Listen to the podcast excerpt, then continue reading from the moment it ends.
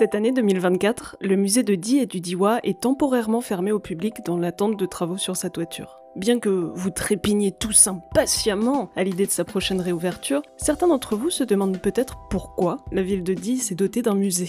Peut-être même que, malicieusement, vous vous demandez au fond à quoi sert un musée tout court. Et c'est une très bonne question. Après tout, un musée, pourquoi faire? L'histoire des musées est longue, mais pour vous épargner quelques soporifiques recherches, je vous résume brièvement ces grands principes. L'idée moderne du musée nous vient directement de la Révolution française. Lorsque la monarchie tombe, un peu avant la tête de Louis XVI, des flambées de saccage et de vandalisme jaillissent partout. C'est simple, on veut effacer le roi et la religion du paysage français. Églises, tombeaux, palais et œuvres d'art sont pillés et vandalisés. Devant les destructions, quelques voix s'élèvent. Euh, les gars, Maintenant que le pouvoir est au peuple, tout ça appartient au peuple, non? C'est vraiment une bonne idée de tout casser Et si on gardait les trucs au cas où? Le peuple français prend en effet peu à peu conscience d'une histoire et d'un patrimoine commun qui, avec l'avènement de la République, lui revient. Après s'être gratté le crâne sur la façon de procéder, les révolutionnaires trouvent une manière de rendre accessible l'histoire et l'art à l'ensemble de la population. Un musée. Ils confisquent puis trient les biens du roi, de l'Église et des nobles avant de les exposer en 1793 dans le Muséum central des arts, l'ancien nom du musée du Louvre.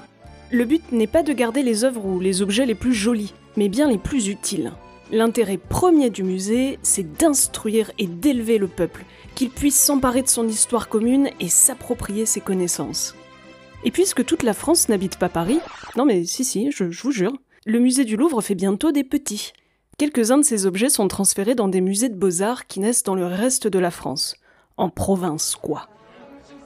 Au début du 19e siècle, c'est le peuple lui-même qui prend le relais, encouragé par l'État. Des sociétés savantes, des sortes d'associations réunissant des collectionneurs, des amateurs d'art ou d'archéologie et des intellectuels, se forment dans toutes les régions, dans toutes les villes un minimum importantes. Ces sociétés savantes sont à l'origine de la majorité des musées d'histoire et d'archéologie territoriaux. En réunissant des collections souvent hétéroclites, voire euh, fantasques, ces petits musées entendaient sauvegarder et transmettre les objets et les témoignages de l'histoire humaine d'un lieu ou d'un territoire particulier. En bref, ils conservaient toutes les choses qui font la particularité d'un lieu et dont se fichent éperdument les grands musées de beaux-arts nationaux. Sans eux, l'histoire locale des populations se serait perdue. Puis, vers la fin du 19e siècle, les municipalités qui ne se mêlaient jusqu'alors euh, pas beaucoup des affaires des musées comprennent l'intérêt que représente un musée pour une ville et ses habitants. Elles commencent à s'impliquer en aidant ou en reprenant la gestion de ces musées d'histoire et d'archéologie. Mais ce n'est pas exactement comme ça qu'est né le musée de Die. Son origine ne remonte pas à une société savante, mais à des collectionneurs particuliers dépités et à une fuite conséquente du patrimoine d'Iwa. L'histoire est plutôt amusante.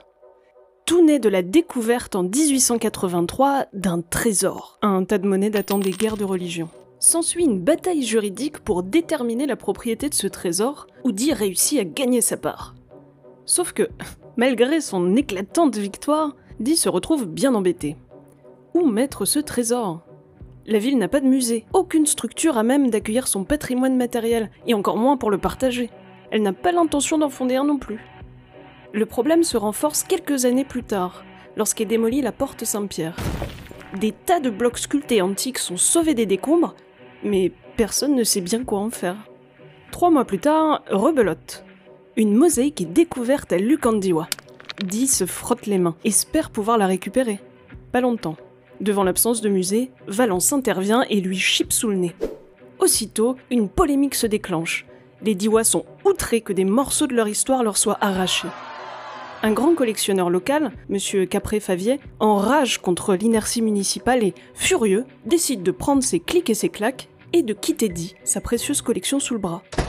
Ce n'était pas le premier, mais là, ça fait du bruit. La mairie prend alors la mesure du manque. Elle est tout simplement incapable de récupérer et de préserver son patrimoine, son histoire. Son image a pris un sacré coup dans la mâchoire. Une ancienne capitale dotée d'une cathédrale et d'une sous-préfecture sans musée?